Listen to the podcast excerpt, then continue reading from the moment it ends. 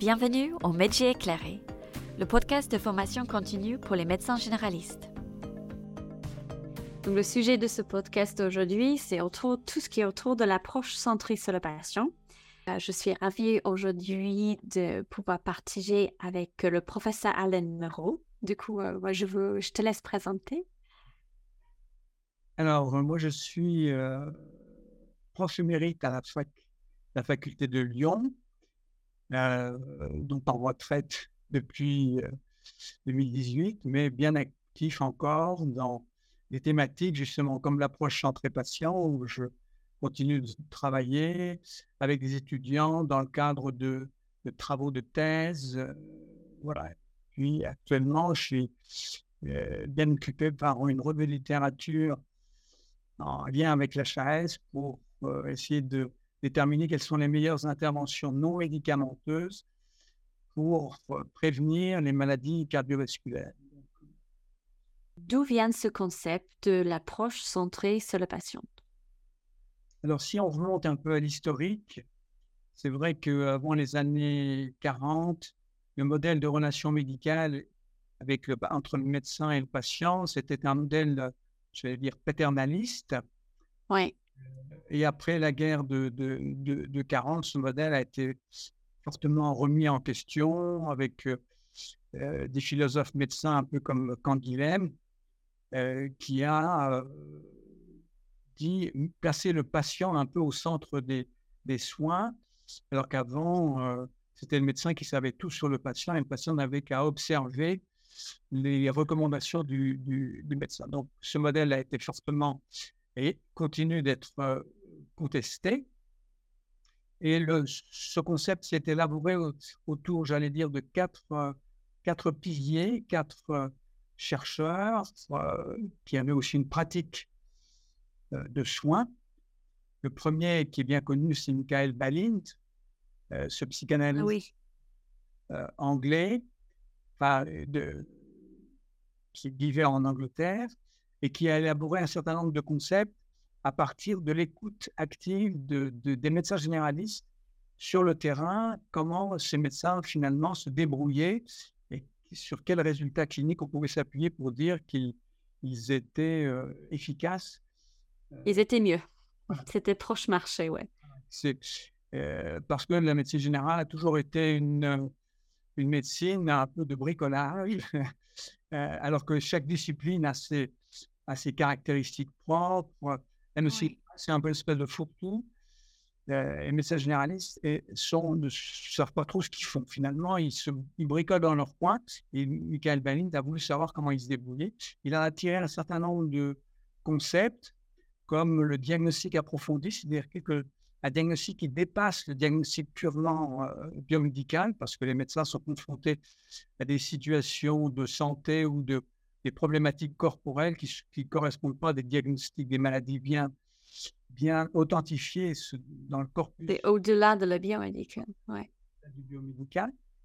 C'est lui qui a introduit aussi l'idée de remède médecin, que finalement, par les conseils qu'il pouvait donner, par les encouragements qu'il pouvait donner aux patients, eh bien, le médecin pouvait provoquer des, transformations, des modifications, des améliorations symptomatiques des, problématiques des, gens. Donc, c'est lui qui a trouvé un peu ce, concept. Et puis, un troisième concept qui me semble important, c'est la compagnie d'investissement mutuel. C'est-à-dire qu'au fil du temps, dans la continuité des soins, eh c'est d'abord une, relation thérapeutique.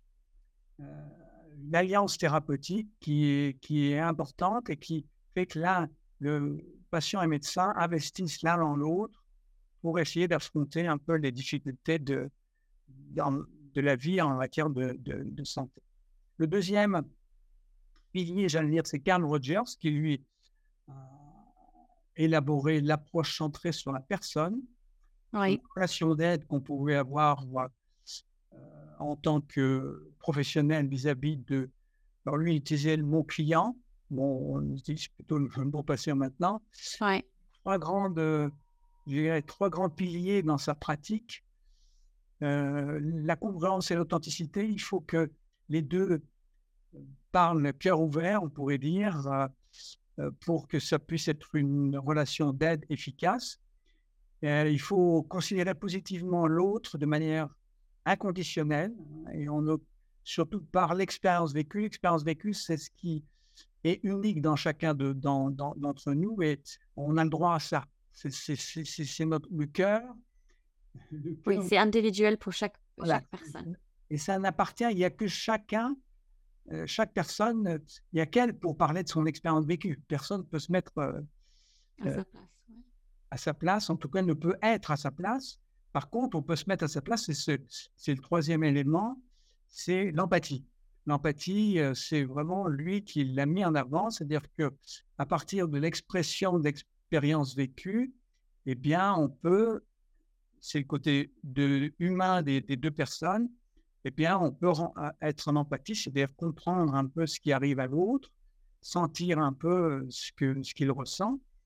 Euh, mais je, dis bien un peu, c'est-à-dire en, sachant qu'on n'est pas l'autre non plus. Donc, on n'est pas dans la sympathie, on est dans une euh, prise de distance quand même euh, face à, la personne. Euh, voilà, donc ça c'est l'attitude thérapeutique, l'empathie qui est recommandée dans, dans la relation d'aide. Le troisième, c'est George Engel, qui lui a développé l'approche biopsychosociale, se rendant compte que finalement, on pouvait être malade de, la société, malade de, la relation aux autres, et donc que la maladie se comprend dans un ensemble de, euh, de contextes euh, qui, qui, aussi euh, a introduit la notion de contexte historique. Chacun a une histoire par rapport à, la maladie. On a été malade des fois quand on était enfant, on a été confronté à la maladie des autres. Donc on, on a cette histoire euh, en nous euh, de, relation avec la santé et, la maladie. Et le quatrième pilier, c'est le, pilier, j'allais dire, euh, d'approche socio-anthropologique avec Lineman, avec Rita Sharon, enfin, tous ces socio-anthropologues qui ont développé ce qu'on appelle la médecine narrative, c'est-à-dire que chacun essaye d'expliquer, de s'expliquer comment comment ma maladie est, est arrivée, comment, comment je la comprends. Donc, cette, cette médecine un peu euh, narrative qui se raconte avec les mots du patient tels qu'il les a, euh, utilise, et bien cette médecine narrative, il faut faire raconter aux gens qu'est-ce qui leur arrive. Euh, c'est un des piliers aussi de l'approche centrée. Bah, c'est ces quatre éléments. On pourrait dire que euh, l'approche des patients, ben, on la retrouve euh, dans le serment d'Hippocrate aussi, donc ça remonte pas non plus à ces quatre piliers. Il y a des piliers un peu plus antiques. Euh, voilà, c'est un principe incontournable. Et maintenant, personne ne dira qu'il n'est pas approche des patients, ça devient politiquement correct. Oui. On, on, entend parler, on parle pendant le cursus d'internat de médecine générale, ça devient oui, un, esprit qui est tout à fait accepté, on n'argumente pas contre ça. Et là, tu as évoqué plein de caractéristiques que, bien sûr, on trouve essentielles pour la consultation. L'écoute active, l'empathie, euh, de avoir le contexte historique, holistique. Mais c'est vrai, euh, c'est pas toujours évident à mettre en, place. avant, on, discute les choses plus concrètes. Euh, donc là, vous avez évoqué un peu l'histoire de concept avec les quatre piliers. Euh, quelles sont les caractéristiques de l'approche centrée patient Je ne sais pas s'il existe des définitions, mmh. euh, mais est-ce qu'il y a, est-ce qu'on peut réduire dans quelques phrases, quelques composantes? L'approche centrée patient, après, à, la suite un peu de ses, ancêtres, pour dire de l'approche centrée patient, qui nourrit un peu médecins et les professionnels de santé. Euh, moi, je me réfère beaucoup au modèle de Moira Stewart, qui est une Canadienne, euh, d'une équipe donc du, du, Canada, et qui euh, a développé cette, l'approche patient comme une démarche clinique. Oui. J'allais dire qui est à la fois relationnelle, et qui fonctionne à quatre composantes. Ces quatre composantes, quatre composantes étant un peu en interaction. Et ces quatre composantes qui, moi, en tant que professionnel, me parlent bien euh, et interagissent, ils sont très complémentaires et reprennent, bien sûr, tout ce que j'ai déjà un petit peu évoqué de manière un peu historique. Oui. Euh, et ces quatre composantes, si on peut les résumer, eh bien, c'est dans un premier temps s'intéresser, se préoccuper de la perspective du patient euh, en tant que personne. Et j'y rajouterai une perspective vraie. Et je vais expliquer un peu l'acronyme, euh, à quoi ça peut correspondre. Euh, c'est un acronyme qui nous fait penser à, à, un certain nombre de, de critères qu'il faut écouter activement chez le patient.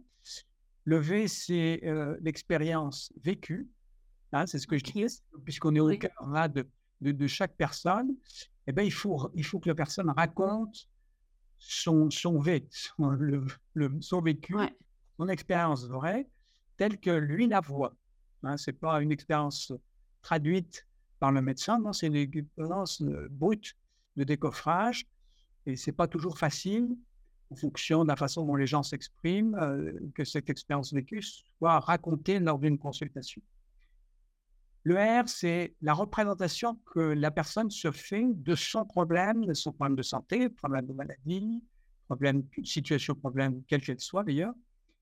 Euh, représentation qui, euh, qui, peut être une croyance, est-ce que comment le, patient, quelle, idée il se fait, quelle est son opinion, est-ce qu'il le ressent comme grave, comme, comme urgent, comme euh, douloureux, bien sûr, il y a toutes les, sensations, euh, bien sûr, euh, biomédicales qu'il ressent. Ça, les médecins sont très, très à l'écoute de, ça, mais aussi au-delà de ça, comment il se représente son diabète? Est-ce que c'est quelque chose qui lui est tombé dessus comme ça un peu par hasard ou au contraire, est-ce qu'il pense que par son comportement, euh, ben, il a pris du poids et puis il a épuisé un peu son pancréas?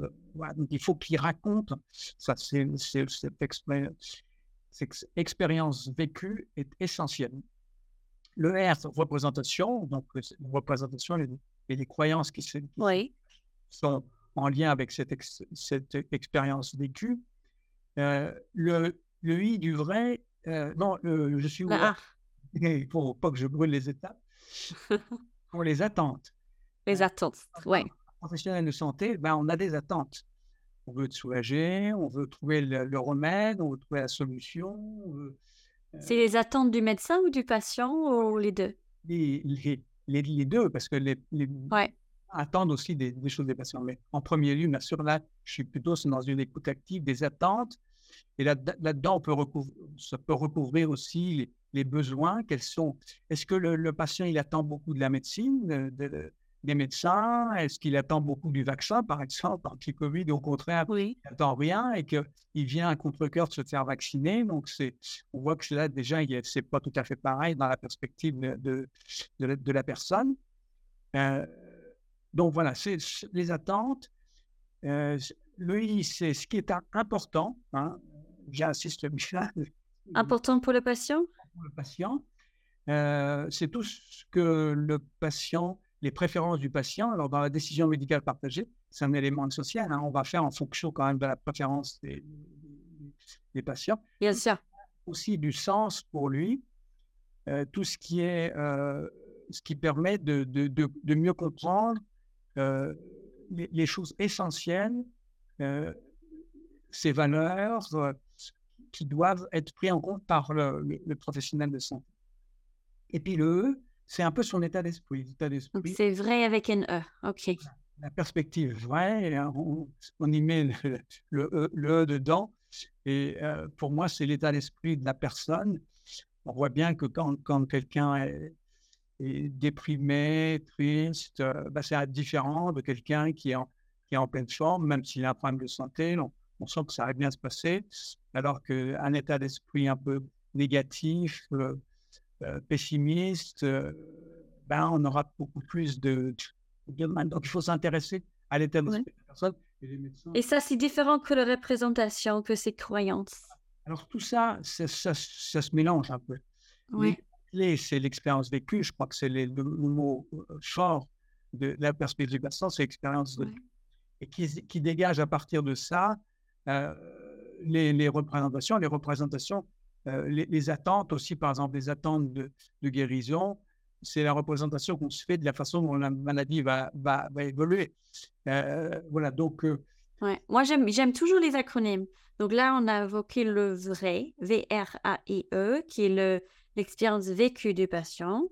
Prendre en compte les représentations, les attentes du patient et du, du médecin. Qu'est-ce qui est important pour le patient, ses valeurs, et aussi de prendre en compte l'état d'esprit. Donc, c'est ça que vous, vous, appelez le, vrai. OK. Et, mais tout ça, ça, ça prend du temps dans la consultation. Et oui, et oui, oui. Alors, c'est pour ça que euh, c'est toutes ces, ces deux premières composantes, il faut, euh, elles ont un, deux objectifs. Avec ça, avec ces, deux éléments, euh, la perspective vraie du patient, elle se comprend aussi dans une approche biopsychosociale globale et contextuelle, hein, comme, on, comme, on, comme on l'a dit tout à l'heure. Et ça, c'est l'apport de, de, de, Engel. Le patient, il ne tombe pas d'une planète lunaire, il, vient d'une société, il a une histoire particulière, et ça, il faut bien sûr l'intégrer.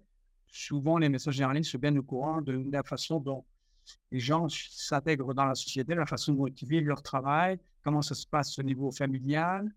Euh, voilà, tous ces éléments-là interviennent bien sûr dans, la problématique de santé. Le troisième élément. Là, vous parlez des éléments pour le, modèle de Stewart, c'est ça? Donc, OK. Donc, on, a cet acronyme qu'on met en place pour mieux diriger la consultation selon les, quatre composants de Stewart. Ok, donc là, le premier, c'était s'intéresser à la perspective euh, du patient, la globalité biopsychosociale, le contexte, c'est ça? Voilà. Et l'objectif, c'est de, finalement, entre les deux, c'est de trouver un terrain commun. Ah, ok. Commun, euh, c'est un terrain commun sur se mettre d'accord, c'est quoi le problème? Euh, Quand on a, s'est bien intéressé à la perspective du patient et qu'on a, dans l'approche contextuelle du, du biopsychosocial, eh bien, on peut être déjà d'accord sur c'est quoi le problème. Se mettre d'accord là-dessus, c'est essentiel. C'est aussi euh, se mettre d'accord et essayer de trouver des solutions euh, en commun.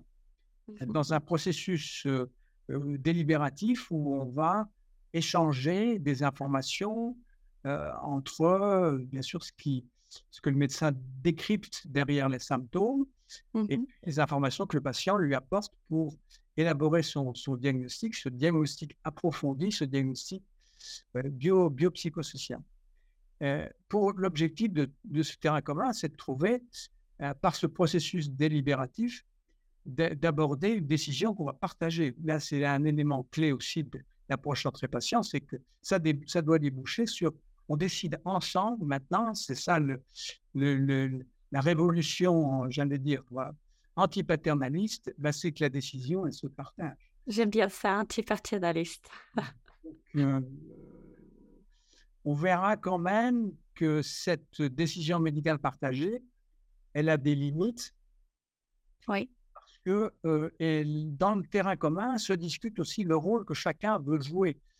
Le rôle, c'est aussi par une personne âgée qui, qui dit docteur, bah, écoutez, moi je ne sais pas trop quoi décider, faites comme il vous semble bon pour vous-même ou que vous feriez pour vous. Toi le docteur. Euh. Les gens, les patients moi, qui voulaient rester dans ce domaine de, de relations paternalistes, eh bien, euh, j'allais pas leur dire, ben non, c'est fini ça, maintenant c'est à vous de décider. Et voilà, je prenais un peu plus de, place, mais avec le rôle essentiel du médecin, et qui est d'ailleurs médico-légal depuis la loi de 2002, c'est qu'on doit avoir un consentement éclairé, c'est-à-dire que les gens doivent avoir été informés du pour et du contre d'une décision. Donc, même une personne âgée, il faut la mettre dans cette balance décisionnelle de la décision légale partagée, les avantages, les inconvénients, euh, les limites un peu de l'approche centrée patient. Dans ce domaine-là, c'est que dans des situations d'urgence, eh bien, on n'a pas de décision partagée. C'est le médecin. Euh, vous, êtes, vous êtes en train d'asphyxier, on ne va pas vous demander quelles sont quelle est votre perspective vraie sur votre asphyxie euh, Il faut y aller, il faut euh, ouais. gentil. Euh, il ne sera pas très approche-centré dans, dans, le modèle. Oui, ça ne s'explique pas dans tous les cas, mais...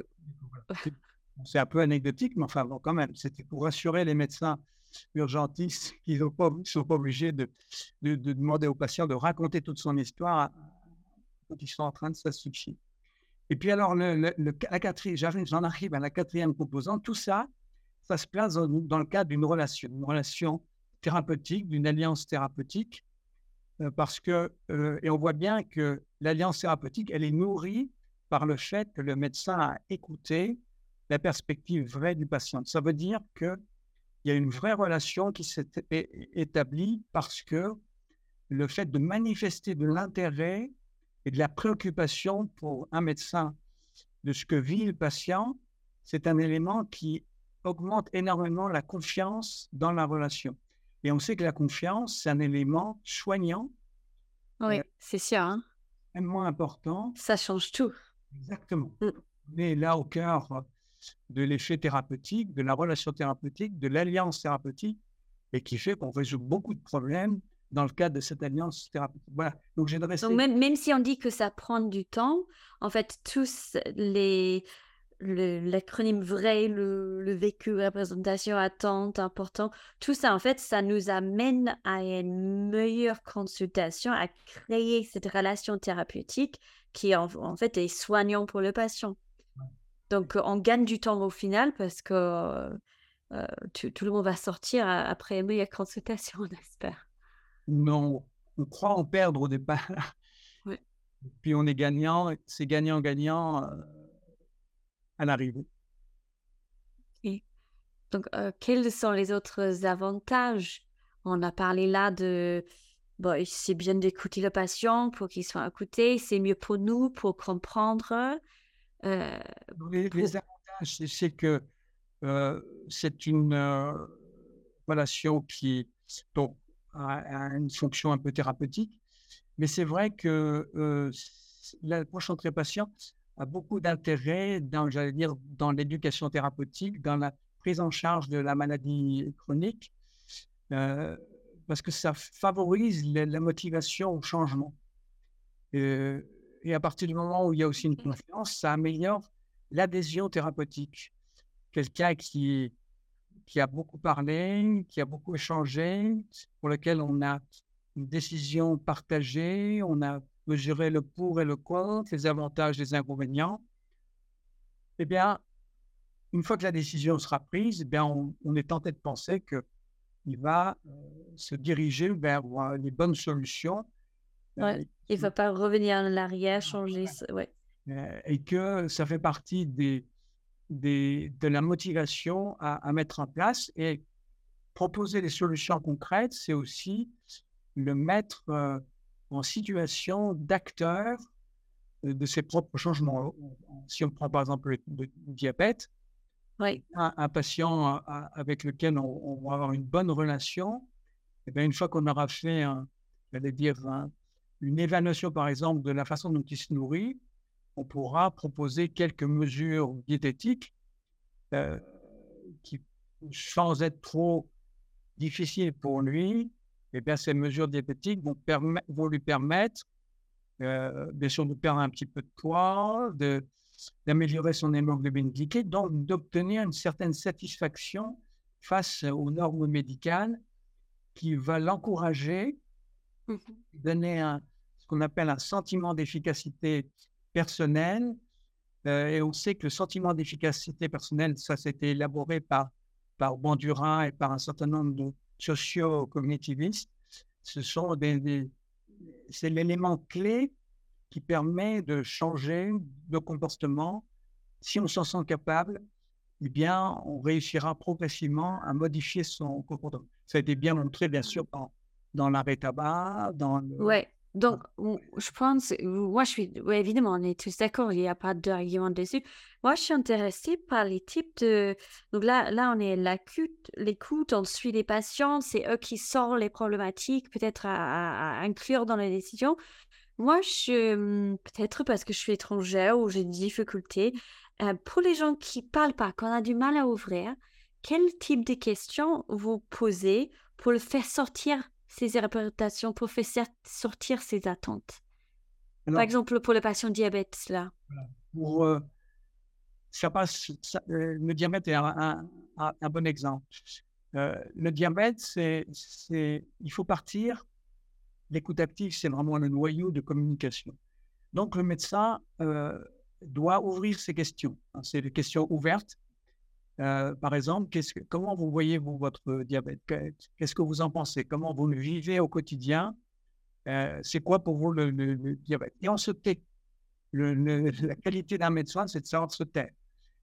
Et donc, les, personnes vont, vont raconter, ben, moi je le vois comme euh, une fatalité, quelque chose d'injuste, c'est de la faute à la société, il n'y aurait pas ces bonbons partout, ces sucreries, on serait pas, ben, je ne serais pas diabétique, ou au contraire, ben, oui, j'ai été licencié et puis je me suis mis à bouffer comme quatre parce que j'aime bien la nourriture, j'adore le chocolat.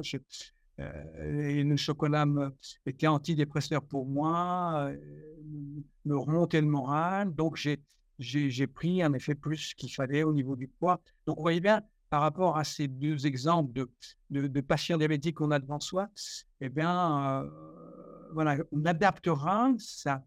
Déjà, on aura une compréhension de son état d'esprit, de la représentation. Est-ce qu'il pense que le, diabète vient euh, de l'intérieur, de dire de lui-même euh, Ah, bah oui, mes parents, ils étaient diabétiques. Donc voilà, il y a une part un peu génétique. J'y suis pas pour grand-chose, mais je me rends compte que si j'avais pas bouffé mon chocolat depuis longtemps, peut-être que je serais pas diabétique. Donc tout ça, c'est à élaborer. Et le patient, quand il parle de ça, en même temps, ce qu'il faut comprendre, c'est qu'il y a l'écoute du médecin, mais lui-même. Et puis il se dit, bah oui, tiens, je suis en train de dire ça. Je me rends compte là que j'exagère peut-être ou au contraire, je n'en dis pas assez, il faut que je... Ou euh, le médecin, par cette technique un peu de reformulation de ce que le patient va lui dire, vous me dites que ceci, mais vous pouvez m'en dire plus, par exemple, est-ce que... D'entendre que... Ouais. Euh, il va le pousser un peu dans ses retranchements, ça va l'obliger à mieux préciser sa pensée, ce qu'il est au fond de lui-même. On va, c'est un véritable travail, j'allais dire, psychothérapeutique que l'on fait, euh, j'allais dire, assez spontanément, mais qu'il faut, il faut ouvrir. Il faut ouvrir sur la perspective vraie du patient. Donc, tout le vrai est bon à prendre.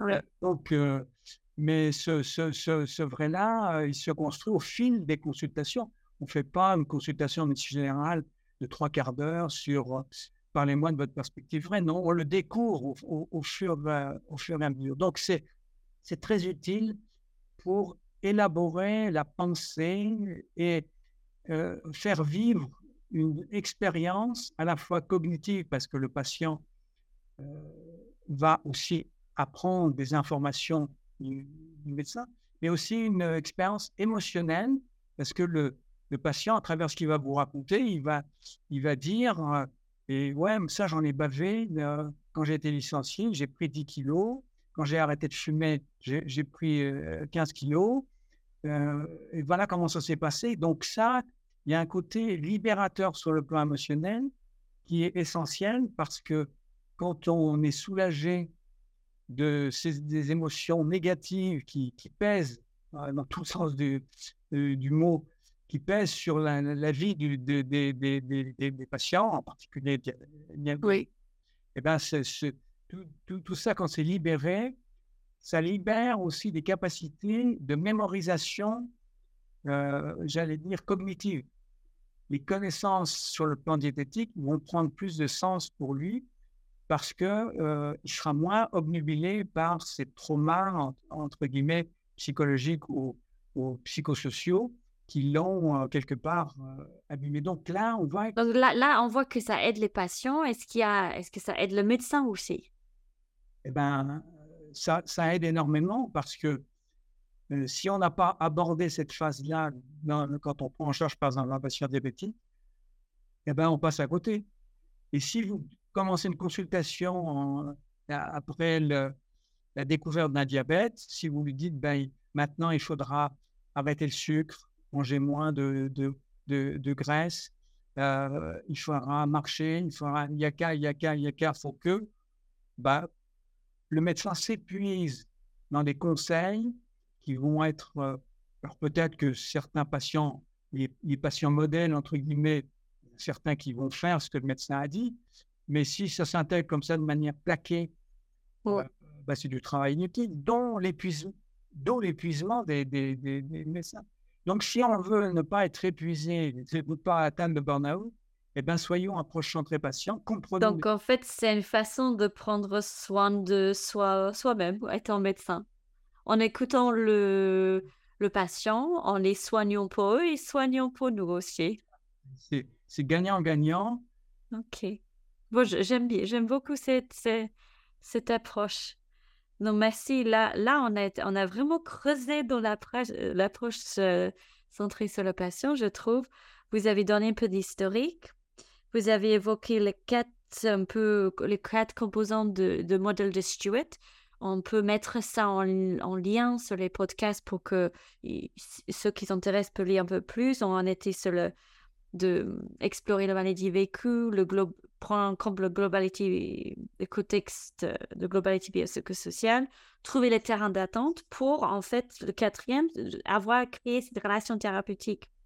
Et toi, tu avais proposé le vrai, le vécu, représentation, attente, important, état d'esprit, à, avoir derrière dans nos têtes, dans cette consultation, pour essayer de tout évoquer.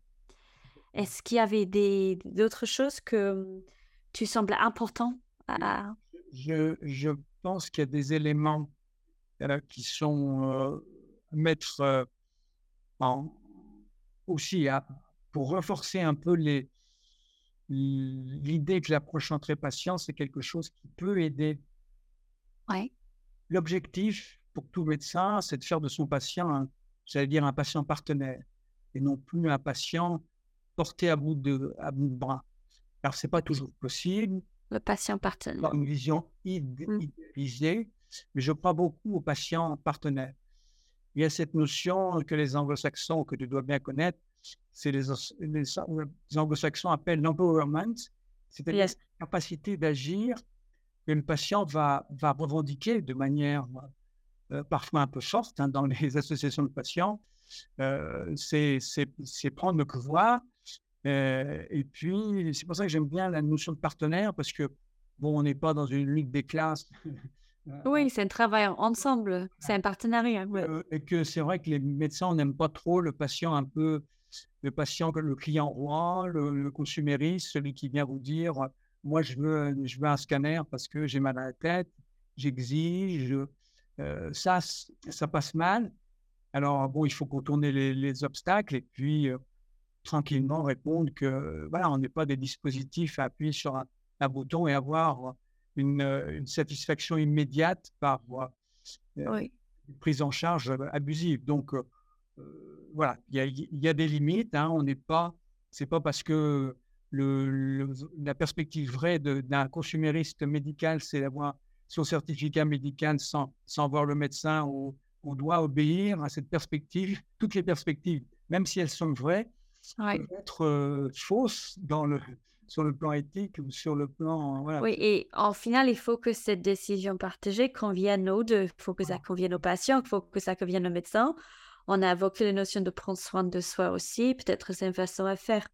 Voilà. J'avais écrit un super article dans l'exercice avec en utilisant l'exemple, je vais mettre en lien de podcast, mais tu as fini avec la notion que ça, l'approche la, dans la vision réaliste de la situation. Et j'aimais bien cette idée que c'était, on essaie d'être réel, on essaie d'être gestion du temps, en même temps, tu as parlé d'esprit de compromis et négociation. Parce qu'au final, c'est ça aussi. il y a toujours un compromis. et puis, le, cette approche patient, à partir du moment où on vise le partenariat et on vise le fait que le patient devra être de plus en plus acteur de sa santé, de sa maladie, euh, eh bien, il faut le voir comme, comme une chance et un soulagement pour le médecin. Si le, les patients, moi, je, je, sais que euh, souvent les patients me disent euh, ben, Vous m'avez donné tel médicament, mais j'ai vu sur la notice que ça avait des allergies croisées avec le, quand on avait de l'allergie à l'aspirine. Ah, j'aurais dit oui, mais heureusement vous êtes là pour me dire, si vous qui connaissez votre, le mieux vos, vos allergies, c'est bien de me le dire. voilà, donc les, les, patients peuvent être des, des patients, des systèmes d'alerte dans la sécurité. Ah, bien sûr. À partir du moment où il y a une bonne relation et que on leur donne les outils pour être acteurs, eh ben, ça, ça permet d'éviter des erreurs médicales. Hein. On n'est pas seul dans, dans la situation et, c'est un partenariat qui fonctionne. Donc, c'est soulageant pour moi euh, et non pas. Donc, anti-burnout, euh, c'est moins de soucis pour finalement le professionnel, c'est plus de responsabilité pour un patient et ça donne du sens au, travail qu'on fait, euh, mais en sachant quand même que ça, ça a des limites et qu'on aura toujours des patients consuméristes, des patients passifs, des patients. voilà, et c'est vrai que le, et, pour ces patients-là, c'est de, de, retourner, rouvrir des questions? Ah. Pourquoi vous dites ça? Euh, Quel type de phrase marche? Ben, Qu'est-ce qui vous fait dire ça? Qu'est-ce que Là, on revient toujours au vrai. Hein, c'est c'est quoi votre idée là-dessus, votre représentation de la. Donc, en fait, on revient sur le vrai. Hein, on revient sur le. C'est toujours une problématique eh ben, d'abord poser une question ouverte sur comment la personne voit sa cette problématique. Qu'est-ce qui fait que, ce qui fait que, c'est un élément? Ben, Je pense que ça, c'est un bon endroit de finir, que on est dans un vraiment partenariat, des patients partenaires, on est dans l'écoute active empathique, en prendre en compte l'expérience vécue, les attentes, de comprendre pour le bénéfice de tout le monde, même si ça marche pas dans toutes les situations, mais on peut, on peut que essayer.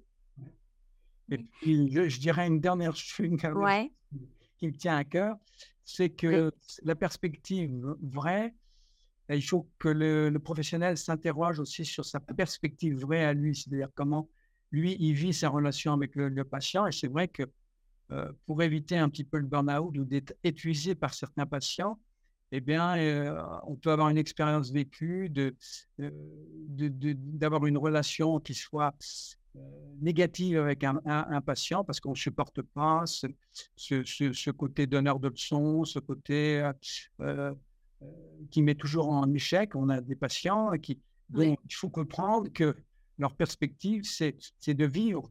Ils existent par la maladie, par leur, les troubles fonctionnels, que que ça, on ne va pas avoir la toute-puissance médicale pour résoudre tous les problèmes et qu'il faut plutôt vivre avec des, problèmes fonctionnels plutôt qu'il faut, faut soulager. L'objectif est de soulager et d'amener quelques réponses, mais on ne va pas résoudre tous les problèmes de la Terre et que, voilà, prendre un peu de distance face à cette toute-puissance médicale, faire le deuil de ça, c'est un élément euh, aussi extrêmement Oui, on ne peut pas tout faire, on ne peut pas toujours aider. Euh, c'est ça, vous parlez de la, deuil de la toute-puissance. C'est être réaliste. Être... Bon, voilà, on revient à cette dernière phrase. Euh, je vais mettre en lien l'article, c'était bien. En fait, c'était vraiment euh, la vision réaliste de la situation. Bah, merci beaucoup, Alain. C'était un plaisir. Merci bien. J'espère que. Donc, je reste à, disposition. Je mettrai en lien aussi euh, des articles que j'ai faits dans Exercer, un peu didactique sur euh, cette approche centrée-patient pour euh, faire réfléchir tous nos collègues sur cette dynamique. J'espère avoir contribué à, avoir une attitude enthousiaste par rapport à ça. Il y a un petit côté libérateur quand on prend ça vraiment comme un enjeu important du professionnalisme des médecins. Bah, super. Bah, merci beaucoup, Hélène, et à, à bientôt sur le métier éclairé. Merci beaucoup pour votre écoute. Nous espérons que vous avez apprécié cet épisode aujourd'hui. Si vous avez des commentaires ou des questions, n'hésitez pas de nous contacter. Nous avons un questionnaire disponible dans les notes liées au podcast sur iTunes ou une autre plateforme et nous sommes toujours ravis d'avoir votre feedback. Vous trouverez également des liens utiles dans les notes des podcasts. N'hésitez pas à les regarder. Vous pourrez aussi suivre les podcasts et laisser une revue sur iTunes ou une autre plateforme. Toujours un plaisir de les lire. Ce podcast a pu continuer grâce à l'équipe pédagogique de l'Université de Montpellier, de Maya Bedreddin et le département universitaire de médecine générale de Montpellier. Juste un rappel que ces podcasts sont pour les professionnels de santé, les médecins généralistes pour leur formation continue. Les informations discutées dans les podcasts ne sont pas des conseils médicaux pour les patients ou le public en général. Si vous avez une question sur votre santé ou pensez que vous avez un problème de santé, prenez contact avec votre professionnel de santé. Les podcasts sont enregistrés à Montpellier en 2023.